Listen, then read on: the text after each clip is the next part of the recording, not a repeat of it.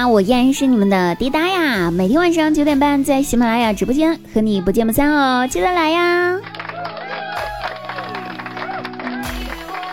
我大外甥偷偷玩游戏被我姐发现了，那我姐非常生气，一顿疯狂的发脾气的输出呀！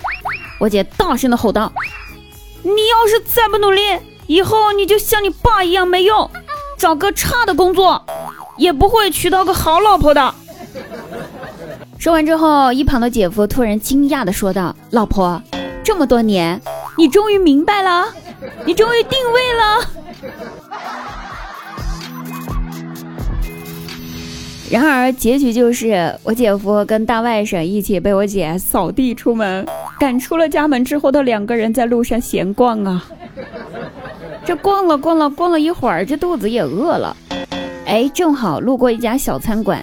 姐夫就心想进去吃点呗，正准备进去呢，大外甥一把拉着我姐夫说：“爸，别进去，这地方不是咱消费得起的。”哎，我姐夫听了这话之后有点懵，仔细的上上下下、左左右、前前后后打量一下这家饭店，纳闷的说：“儿子，这也不是啥大饭店呐，就一家小餐馆而已，咱有啥消费不起的呢？走，爸有点私房钱，来。”那我大外甥赶紧解释道：“这家店以前我和老妈来过，在这吃完之后得了肠胃炎，去医院住了好几天，咱消费不起。”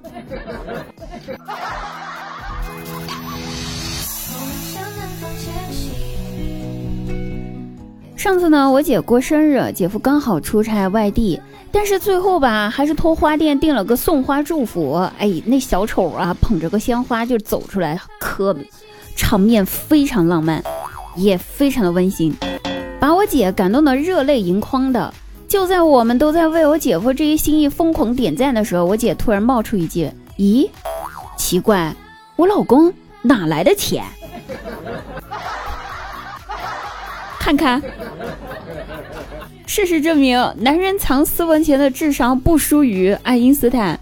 女人敏感的察觉私房钱的能力也不低于福尔摩斯呀。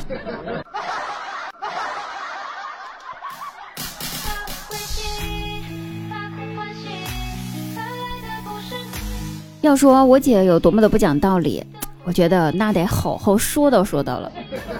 大家估计听完之后，单身的朋友不想找对象了，怕自己找的对象都是这样式儿的。每天一个恐婚小技巧。我姐闲来无事就问我姐夫说：“亲爱的，一加一等于几呀？”姐夫虽然有点懵，但是还是回答道：“等于二。”哎，我姐夫就觉得说这是在考验我智商吗？我姐突然就说了一句：“老公，你不关心我。”完了，这下更懵逼了。姐夫赶紧，我姐解释道。难道这个时候我问你的这个问题一加一等于二这样子的一个问题不无聊吗？姐夫心想，嗯，是有点无聊啊。我姐回答道：“那你不关心我为什么不无聊？为什么无聊？你就是不关心我，你知道吗？啊，分手，离婚，你不关心我了，你不爱我了，不要在一起了。”我是个女的，我都觉得有点无理取闹。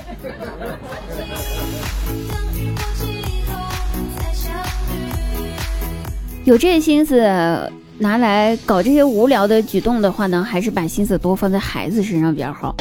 为啥呢？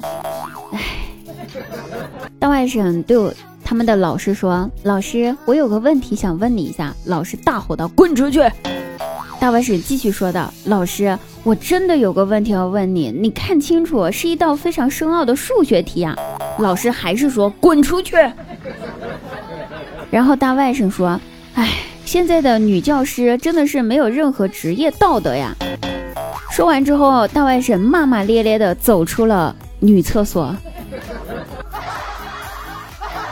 哎，不提了。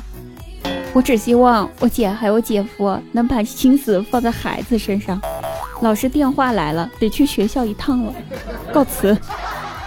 咱们本期节目到此结束，记得晚上直播间不见不散。